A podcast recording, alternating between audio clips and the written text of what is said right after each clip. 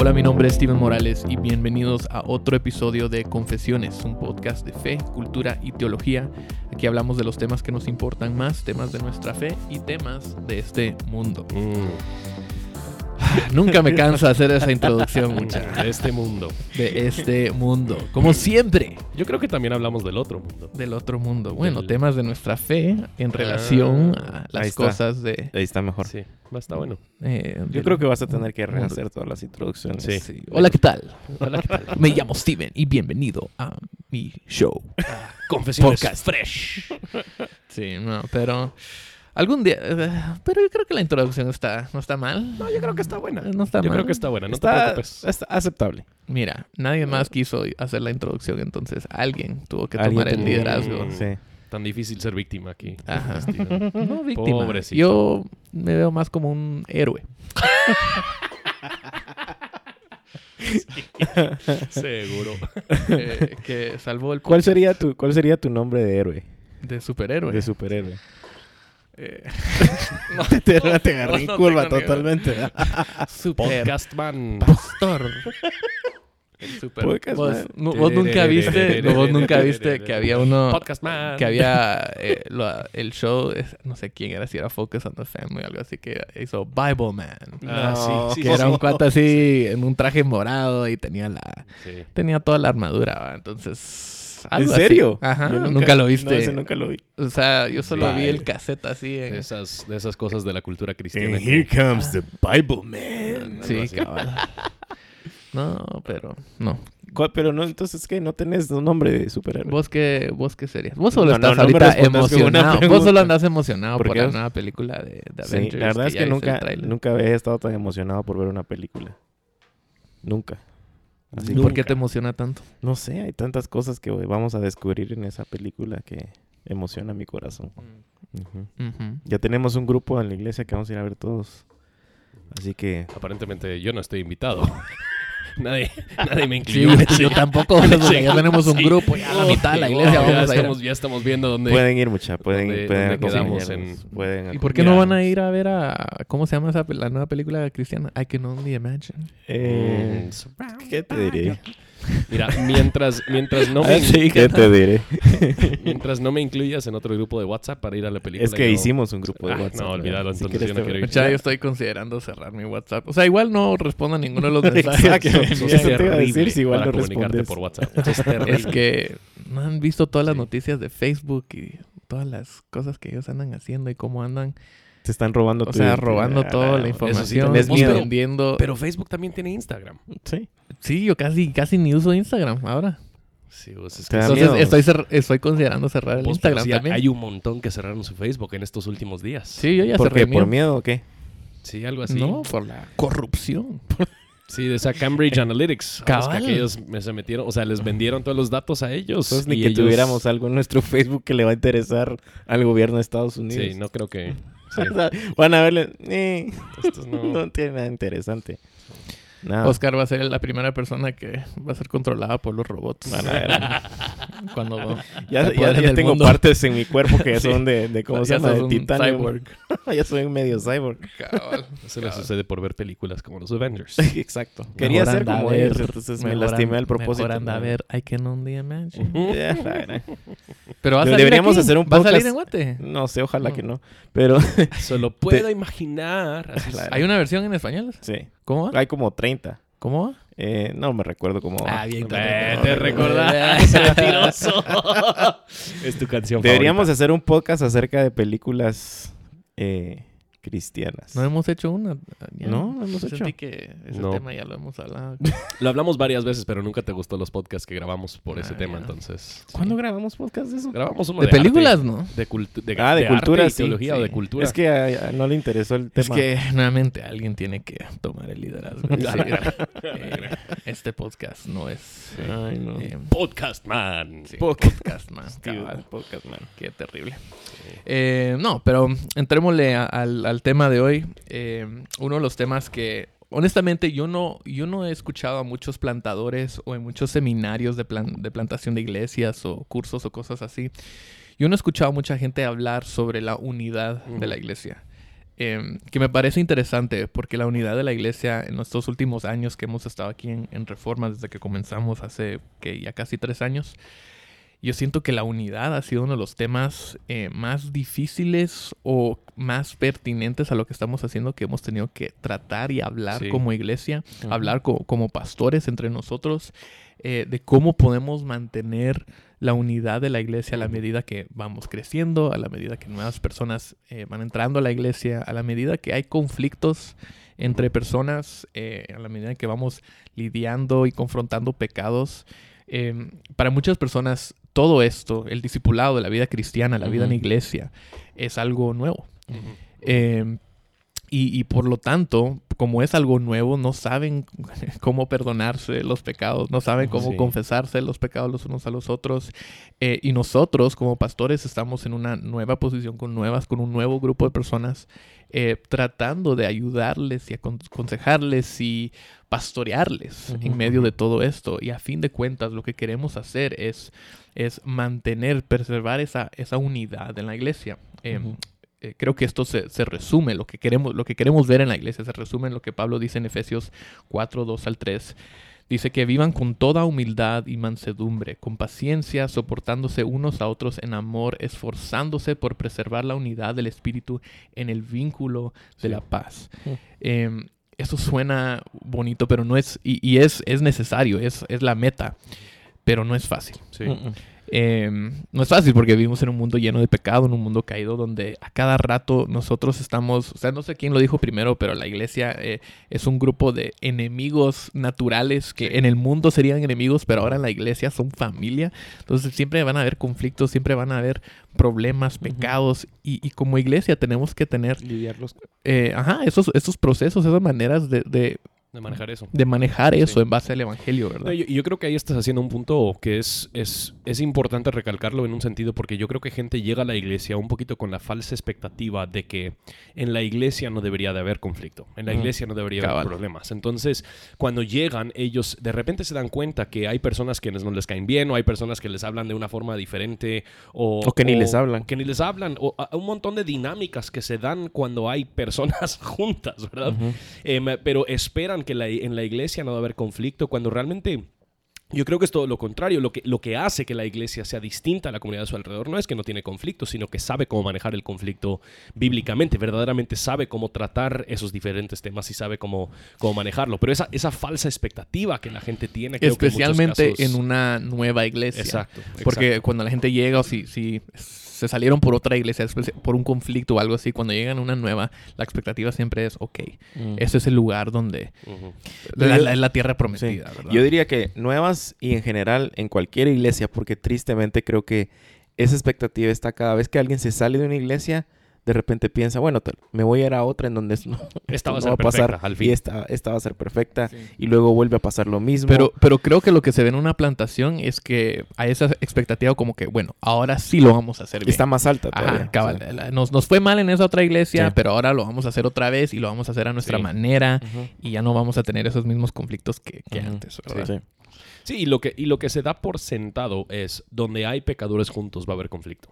Em, aún si es una nueva filosofía, aún si es una nueva metodología, una nueva estrategia, es un nuevo lugar, lo que sea, donde hay pecadores juntos va a haber, va a haber conflicto hasta que nos encontremos en gloria con Cristo, Sí. donde todos somos Lo, perfectos. lo- lo cual es triste al, al mismo tiempo porque si se dan cuenta, eh, ese entendimiento de somos pecadores, va a haber conflicto, la única respuesta obviamente es Cristo, nadie lo trae. Sí. Entonces, en un país en donde nos jactamos de decir que la mitad, casi la mitad son eh, protestantes o que el 97% creen o afirman una fe en Cristo, eh, el no tener esas ideas ya preconcebidas, que son ideas básicas y claras del Evangelio, es triste. Sí, o, o por otra parte, lo que suele suceder es cuando hay conflictos, la gente empieza a tachar a otros por hipócritas. Entonces dicen, ah, bueno, pero me trataste así, no deberías tratarme así porque, porque eres un cristiano. Entonces Sí. los empieza a tachar como, como hipócritas.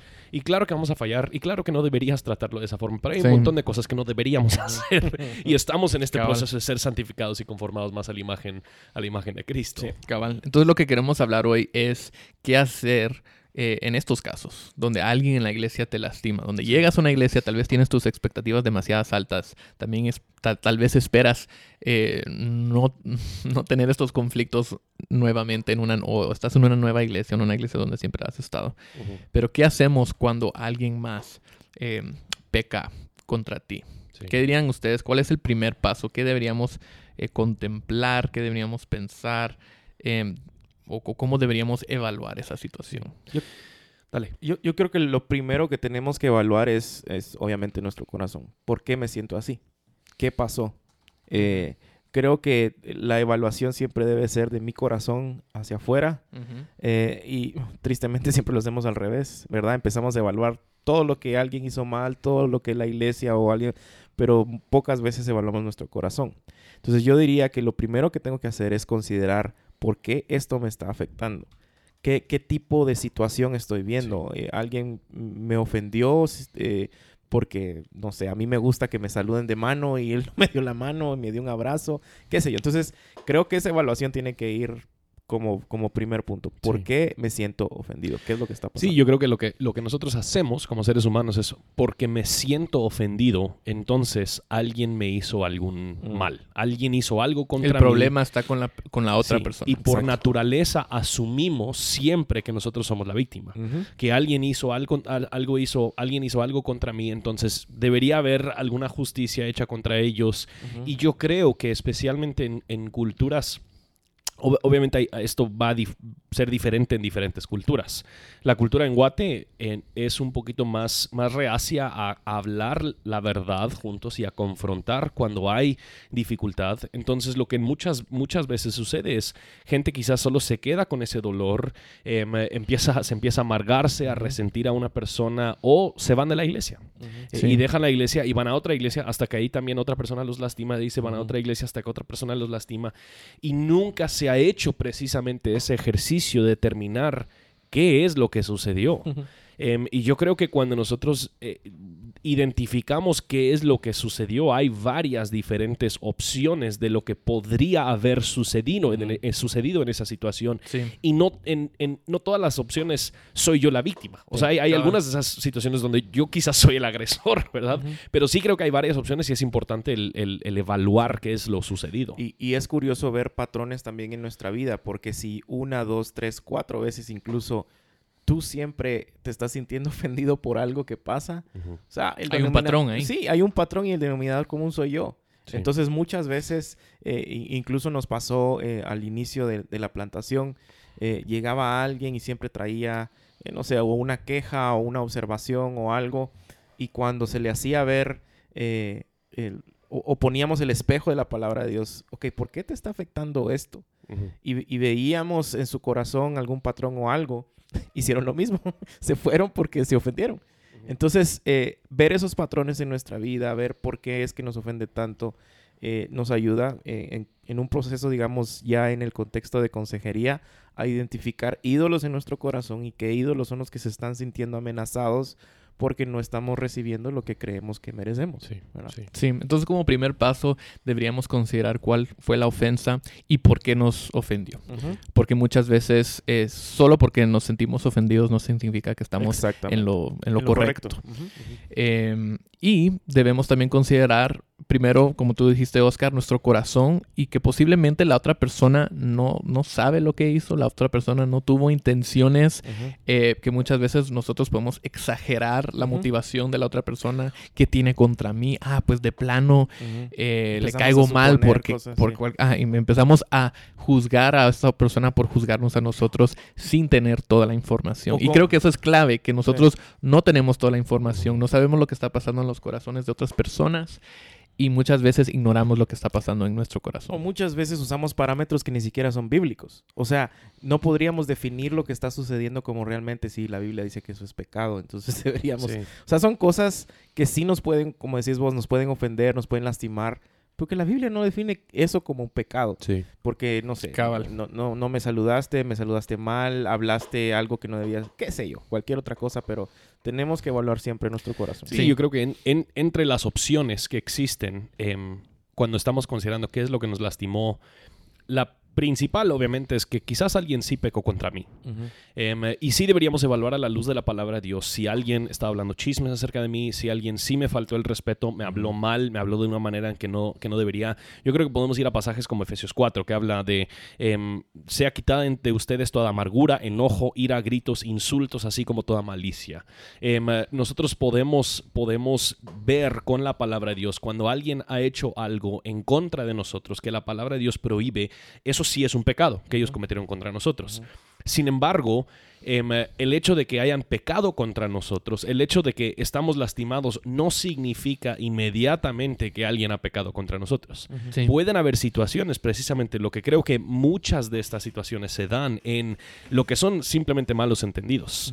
Una persona me vio de tal manera, una persona no me respondió, me dejó en visto el WhatsApp, me, habló, de, tal forma, me ignoró, me... Un comentario en Facebook, algo así malinterpretado. Y entonces ellos, eh, estoy, estoy enojado y ellos me hicieron me hicieron un. Y luego de eso ya hiciste, haces toda una historia en tu cabeza de qué tipo de persona es esta, de que siempre contesta así, de que. O sea, empezamos a crear historias en nuestra cabeza por una mala interpretación o por, qué sé yo, por dejarlo así en la superficie. Sí.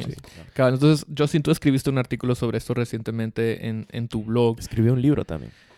Sí, pero eso ya pasó. ya pues, ya. No sé. No, no has escrito, escrito otro. Todavía solo es el primer libro. Todavía es el libro. ¿Y cuándo va a salir el próximo? Sí, o sea. no sé. Ya vas atrasado. Voy, voy, voy, voy. Pero, eh, entonces, y, y, en ese artículo, eh, eh, listas, das una lista de, o sea, posiblemente alguien sí, o sea, lo que deberías evaluar en ese momento es si alguien pecó contra ti. eh, si no, deberías evaluar si alguien tal vez te ofendió eh, sin saberlo. Y por último, eh, tal vez esa persona eh, solo hizo algo que... No te gustó. Que, la, que no te gustó que, porque lastimó tu, tu orgullo. ¿Verdad? Tu ego, sí. Tu, tu ego. O tus parámetros. Tú tenías un, o tú tienes como que una una perspectiva o visión o idea de ti mismo y alguien confrontó eso y alguien eh, como que ofendió esa, esa imagen que tú tienes. De o alguien no llegó al estándar que tú mismo estás poniendo para, para otras personas. Sí, y puede ser en ese, puede ser aún en ese última de que, de que o lo hicieron, a veces lo hacen a propósito, o sea, a veces verdaderamente ven algo en tu corazón que deberías, que deberías cambiar y ellos te lo hablan. O, quizás simplemente te hacen un comentario X pero señala algo en ti que es cierto y ellos no tenían necesariamente la intención de ofenderte, pero, pero sacó a luz algo en tu corazón que necesita ser expuesto. Y nosotros nunca, casi nunca respondemos bien a eso. Entonces, eso debería también eh, indicar, eh, bueno, la, seriedad, la gravedad, hasta qué punto eh, somos eh, pecadores en ese sentido. Pero hablemos de, cómo entonces responder a esto y vayamos en, esos, en esas tres categorías. Em, ¿Cómo deberías responder Em, a la persona que, digamos que sí ha pecado contra ti, donde hay un pecado, hay una ofensa legítima, esta persona pecó contra ti, de cualquier manera te dijo algo, te hizo algo eh, y te hirió, te lastimó. ¿Cómo deberíamos responder cuando tú tienes todo el derecho para sentirte como te sientes? Sí, sí. Dale, seguimos haciendo esto. No, no, no. Oye, usted ah, primero. Usted por primero, Justin, por favor. dale tú. Eh, no, yo creo que la Biblia es clara y, y el, el, verso que, o el capítulo que nosotros tratamos de enfatizar más en, en parte de los grandes discursos que encontramos en, en, el libro de Mateo es Mateo 18. Y Mateo 18.15 es claro y dice, estoy leyendo la versión NTV, si un creyente peca contra ti, ve, háblale en privado, hazle ver su falta. Y si te escucha y confiesa su pecado, has recuperado a esa persona. Si no te hace caso, toma uno o dos más contigo, vuelve a hablarle para que los dos o tres testigos puedan confirmar todo lo que digas. Y el 17 dice, y si aún así la persona se niega a escuchar, lleva el caso ante la iglesia. Luego, si la persona no acepta la decisión, trata a esa persona como un inconverso, cobrador, eh, cobrador de impuestos, dice. Entonces, el, propósito está claro. Ve y habla con la persona, sí. ¿verdad? Sí, y a final de cuentas, eh, lo complejo es eh, estas situaciones, cuando alguien ha pecado contra mí, si yo estoy encontrando mi seguridad en mi sentimiento emocional o en mi em, poder preservar mi idea de la paz, va a ser muy difícil para mí encontrar la fuerza para ir y hablar con esa persona. Pero si mi seguridad está fuertemente arraigada en el Evangelio, que yo sé que Cristo me ha amado eternamente y que lo que esta persona me dijo no me deter- no determina quién, ¿Quién soy? soy, ni, ni, ni qué hago, ni esas cosas. Y el Evangelio de Cristo está obrando en mi amor. Yo en amor a esa persona tengo que confrontarlos. Yo creo que muchas veces nosotros pensamos de esta, de esta confrontación y nosotros pensamos, ala, es que lo tengo que hacer para poder ya demostrarle a esa persona que Mm. estaban mal. El punto Sí. no es demostrarles que ellos están mal, en general, digamos. O sea, el, el punto es que ellos puedan ver cómo es que necesitan crecer a ser más como Cristo y permitirles a ellos tratarme de esta manera sin arrepentirse es peor para ellos porque no se están conformando a la imagen de Cristo. Entonces, cuando yo los confronto, no simplemente los confronto, y esto es donde que tenemos que hacer mucha evaluación de nuestro corazón, no simplemente los confronto porque quiero venganza de lo que ellos me han hecho, los confronto porque yo los amo y porque yo quiero algo mejor para su Mm. vida. Y eso requiere una seguridad que solo el Evangelio nos puede brindar. Sí. Sí, exactamente. Y creo que, eh, o sea, tenés toda la razón cuando decís que esto es algo que debe, primero debe- debe- tenemos que encontrar, buscar nuestra identidad en el Evangelio antes de confrontar a alguien. Porque especialmente cuando alguien peca contra mí, son en esos momentos en, en cuando tú sientes que tienes el derecho ahora para demandar justicia, justicia, sí. ¿verdad? Para decir, no, tú pecaste, tú estás mal, ahora tú deberías pagar el precio eh, por tu pecado. Y, y no queremos tanto perdonar, no venimos con un espíritu de humildad o para mantener, o, con reverencia y mansedumbre, mantener la unidad de la iglesia, Sí. sino que sentimos que, bueno, ahora yo tengo eh, el Sí. poder, o sea, yo tengo eh, la- el derecho Yo de tengo la exigirle- espada por el mango, ¿verdad? Sí. Cabal. Y, y Oscar, tú estabas hablando de esto, creo que fue, no sé si fue este domingo, bueno, sí, predicaste Sí, este sí. que, que nos, nos encanta eh, exigir eh, justicia sobre otras personas, pero eh, pedirle solo misericordia para nosotros, Ujú. ¿verdad? Sí, nos Em, encanta dar el beneficio, que nos den el beneficio de la duda siempre, Cabal. pero no lo y creo y, y creo que muchas veces, o sea, y en, en conversaciones que yo he tenido con personas que, que están en esta situación, muchas veces tengo que decirles, pero digamos que sí, pecó contra ti. ¿Qué cambia en, en tu reacción? O sea, to- aún así deberíamos responder con humildad, aún así deberíamos responder con perdón, aún así Cristo murió por tus pecados y te da un ejemplo que, que seguir. Entonces, no debería cambiar nada en nuestra, en nuestra manera de acercarnos a esa persona, en el sentido de que con, con él ese espíritu de humildad y, y que venimos, o sea, hemos sido llamados a, a amar a nuestros enemigos, amar a, nuestro, a nuestra familia, a Sí. nuestros hermanos. Em, nuestra postura en ese sentido no, no es tan diferente en el sentido de que deberíamos siempre amar a otros. Sí, creo que hay tal vez dos, dos riesgos. El primer riesgo es lo que estás mencionando. Nosotros lo hacemos por las motivaciones equivocadas. Sí. Pero yo creo que el otro riesgo es por temor a hacerlo por las razones equivocadas, no, No lo lo hacemos. Sí. Y yo creo que tampoco somos libres de no hacerlo. O sea, la palabra de Dios exige que también nosotros hagamos esto. Y yo creo que muchas personas dicen, no, es que si lo hago eh, se, va, se va a volver una gran cosa, entonces mejor no, mejor no les hablo.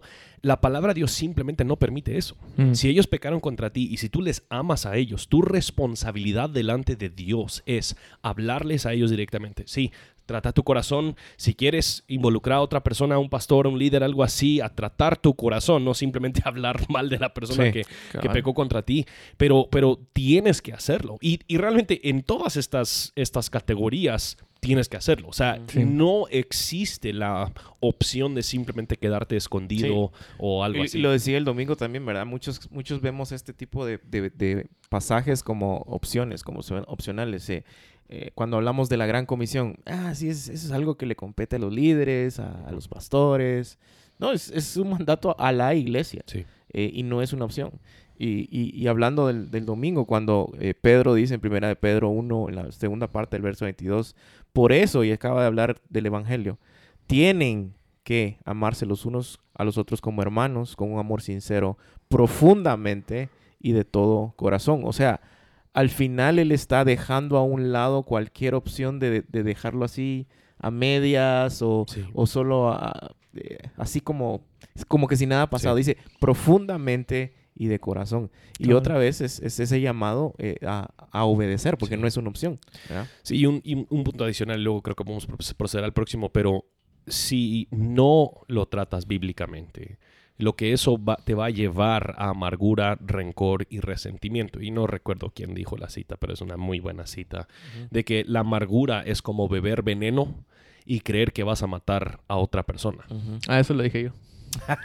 pero yo creo que estaba citando a alguien más. O sea, de voz, sí puedo decir que de voz escuché la cita, pero creo que estaba citando a alguien, a alguien más. Pero el, el punto es, la, o sea, la amargura, Sí. va- esto te va, a- no hablarles, en muchos casos te va a llevar a pecar contra ellos, irónicamente. Sí.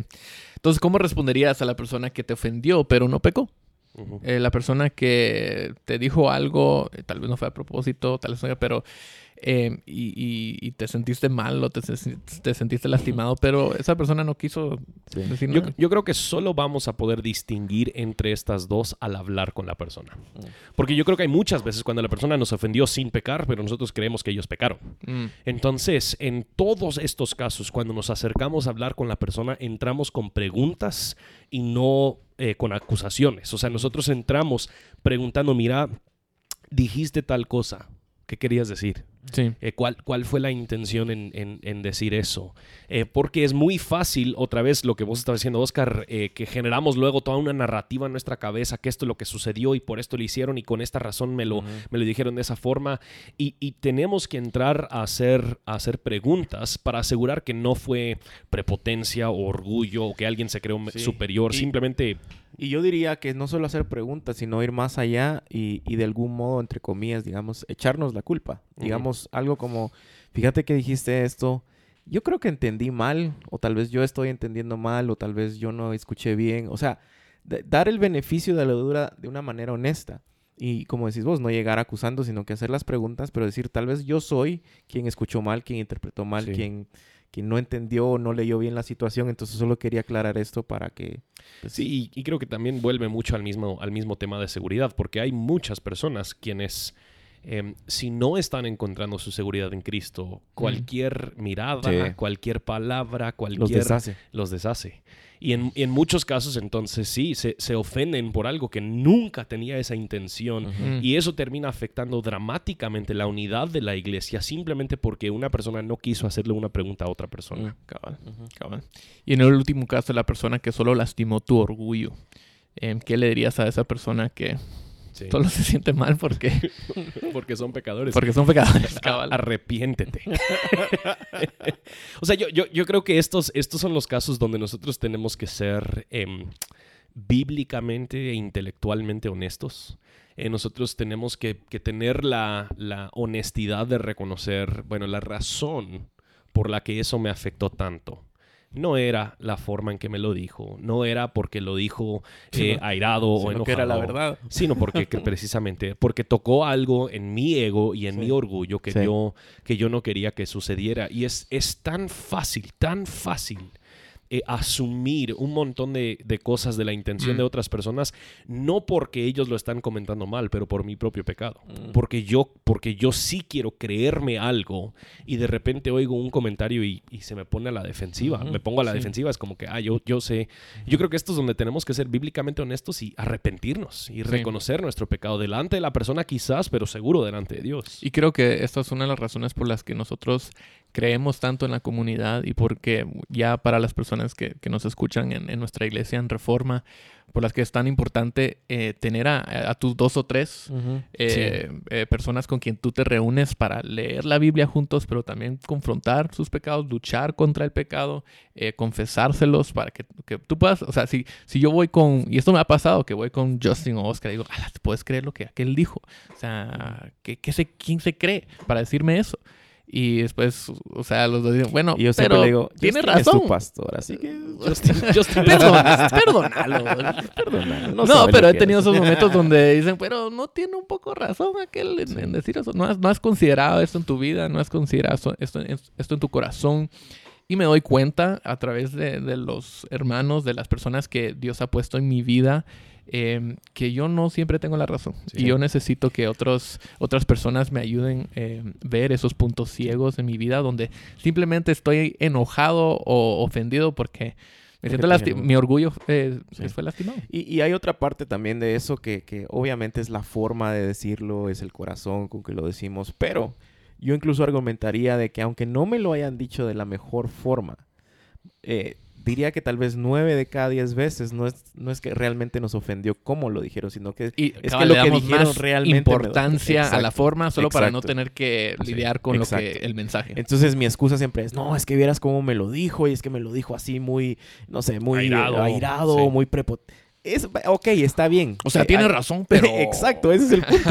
Sí. Entonces, al final, yo creo que nueve de cada diez veces, diría yo, que lo que realmente nos ofende es que están tocando nuestro orgullo y diciendo alguna verdad y no necesariamente que nos lo digan de, de esa forma, porque si somos honestos, incluso dentro de nuestros mismos círculos de amigos, tendemos a ser así, bromistas, pesados, eh, eh, etcétera, etcétera. Y a veces ni nos ofende cuando estamos jugando, entre comillas, pero cuando viene la verdad y sí toca algo en nuestro corazón, entonces queremos agarrar cualquier cosa como excusa para decir, no, es que fue la forma, es que Sí. cómo y el momento, qué sé yo. Sí, y, y Entonces- es, es- es importante tal vez para, para decirlo de otra forma, reconocer que aun si la forma era malísima, lo que están diciendo tiene razón. Exacto. Em, y lo que están diciendo puede ser, puede estar señalando algún pecado. Y el hecho de que lo dijeron de una mala forma no significa que no tienes que evaluar tu propio corazón. no significa que, deberías diciendo. responderle igual de mal. Sí, pues. Sí. sí. Entonces, em, creo que regresando a- al tema del al principio de la unidad, em, si no lidiamos con estas cosas, si no tratamos de resolver el conflicto de una manera bíblica, enraizada en el Evangelio, terminamos viviendo con, con re- rencor y resentimiento y estas dos son em, enemigos a la unidad. Eh, no podemos ser unos en Cristo si estamos viviendo, si hay pecado dentro de la iglesia.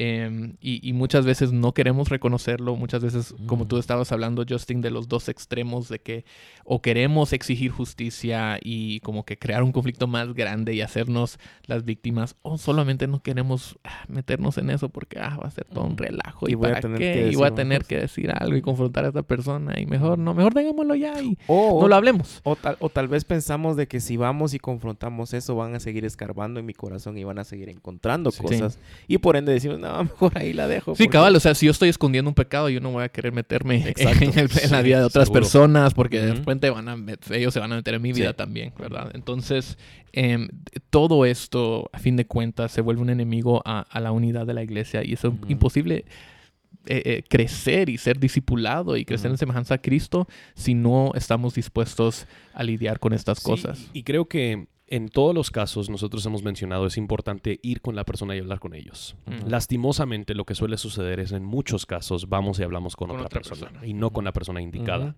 Y yo creo que em, es muy difícil en, in- eh, impulsar un cambio en aquellas personas que hablan chisme. Es mucho más difícil impulsar un cambio en aquellas personas que están escuchando el chisme. Mm. Em, y yo creo que, yo creo que una de las cosas que, que sí es importante para la iglesia y es básico, si alguien te quiere hablar de alguien más, de algo que ellos quizás le han hecho, algo que ellos están haciendo, es absolutamente imperativo que no los escuches, Mm. que los calles de un solo. Mira, yo no quiero escuchar de esta otra persona. Es imperativo, bíblicamente, tienes que ir y hablar con ellos. Y luego persiste con ellos Sí. hasta que ellos vaya- hayan ido a hablar con esa persona. Particularmente si es una situación donde ya sabes lo que está pasando o, o fuiste parte, formaste parte de alguna manera de, de ese conflicto, que tú vayas con esa persona Sí. también y que ambos, o sea, eh, comiencen ese proceso de disciplina en la iglesia Sí. donde solo, donde vas con tu hermano y le dices, hey, has pecado de esta manera o me ofendiste de esta manera o me lastimaste o lo que sea. Ujú. Pero hay que comenzar ese proceso desde el principio sin... eh, como con lo que vos estabas describiendo, donde dos personas se van a hablarlo de aquí, después esa persona lo va y habla con alguien más, y de repente hay como dos o tres personas que van con el pastor para hablar, pero nadie ha hablado con esta persona. persona indicada, Sí, y lastimosamente sucede porque Proverbios aún habla de cómo el chisme, el chisme sabe delicioso. Me Sí. hace a mí sentirme Que mejor. tengo el poder de información y de Exacto. control de la situación. Exacto, y nosotros tenemos que morir a nosotros mismos en esos temas y reconocer que nuestra seguridad viene de Cristo, que lo que nosotros aún sabemos de esa persona ni empieza a rascar la superficie de lo malo que yo soy y Cristo aún me ha amado así. Sí. Entonces yo creo que tenemos que tomar ese paso de simplemente callarlo, detenerlo y enviarlos con la otra persona. Cabal, y creo que podemos terminar esta conversación con el mismo pasaje que tú eh, citaste al principio, em, eh, Justin en Efesios 4, donde Pablo dice, sea quitada de ustedes toda amargura, enojo, ira, gritos, insultos, así como toda malicia. Sean más bien amables unos con otros, misericordiosos, perdonándose unos a otros, así como también Dios los perdonó Sí. en Cristo. Y me parece increíble que em, Pablo escribiendo esta carta no asumió que todo en la iglesia iba a estar, iba a ser bonito, iba a ser fácil, sino que sabiendo que iban a haber conflictos, él dijo, eh, perdónense los unos a los otros. O sea, no solo es ámense, tengan paciencia. O sea, él sabía que, Tomó por sentado. que ajá, iba a haber pecado en esta iglesia. Entonces, perdónense, ¿verdad? Y creo que uno de los puntos más, más eh, bonitos de, de Efesios es de que cuando lo miramos ya de una perspectiva más eh, abierta, eh, es una carta que está tomando por sentado que cualquier persona que realmente entienda y ame el Evangelio va a hacer estas cosas. Sí, sí. ¿verdad? Entonces, eh, una de las formas, y que, que tristemente, y por eso lo decía al inicio, que en donde hemos fallado muchas veces, es de que las mismas iglesias no estamos hablando de Cristo, del Evangelio y de su gloriosa eh, eh, hermosura. Y entonces nos vamos por otras partes en donde Cristo realmente está ahí, pero no está ahí. Sí. Y entonces se nos hace difícil es decir, Señor, que, que tú crezcas y que yo mengüe. O sea, tenemos que tener realmente a Cristo en lo más eh, alto Sí. de nuestra estima para poder hacer estas, estas Sí. cosas. Cabal, entonces si alguien te lastima, em, debes hablar con esa persona Sí. y perdonarla. Em, y, y eso lo haces en base al Evangelio, en Sí. base a lo que Cristo Exacto, hizo por ti exacto. también. Entonces, o hizo por ti primero. Entonces, em, ese es el llamado en cualquier conflicto. Y honestamente, tantos de esos conflictos se resolverían tan fácilmente. Y no, no, es, no, no tiene que ser un gran drama cada vez si solo em, hablas con la persona Sí. primero. Em, y honestamente es lo que es, es una de las maneras eh, más fáciles en que podemos, podemos amar a nuestro prójimo, Exacto. amar a nuestra iglesia, es cuando alguien peca contra ti, ve con esa persona y perdónala. Bueno, eso ha sido Confesiones. Confesiones. Cuatro, uno. Gracias por escucharnos nuevamente y seguirnos y eh, suscribirse al podcast. Sí. Eso nos ayuda bastante. Sí, y si Em, quieres dar a alguien un regalo de Semana Santa, yo creo que eso es algo, dar regalos de Semana Santa. mm, Eh, regáleles la idea de confesiones. Sí, el regalo de confesión. Yo creo que ibas a de decir, confesiones. regálale mi libro. No, bueno, eso también. Pero este es regalo gratis. Sí. Sí. Eh, recomiéndale Sí, escuchar como este un regalo de. Semana Santa. Ahora no Sí. quiero empezar una tradición de regalos de Semana Santa porque ya ¿Qué me me quedo vas a dar vos comprometido. de- no, de yo no te voy a dar nada, pero, pero si se hace, O háganlo. sea, estás demandando qué- a otros qué- lo que vos no vas a Qué hacer. prepotente. O sea, él, él piensa que solo con decirlo va a establecer una tradición. No quiero establecer una tradición, pero hagan Pero lo que yo digo, lo Ahora háganlo por el resto de sus vidas. mi, mi palabra pesa. O sea, Bueno, mucha, eh, gracias por eh, escucharnos y nos vemos en Nos la vemos. próxima. nos vemos.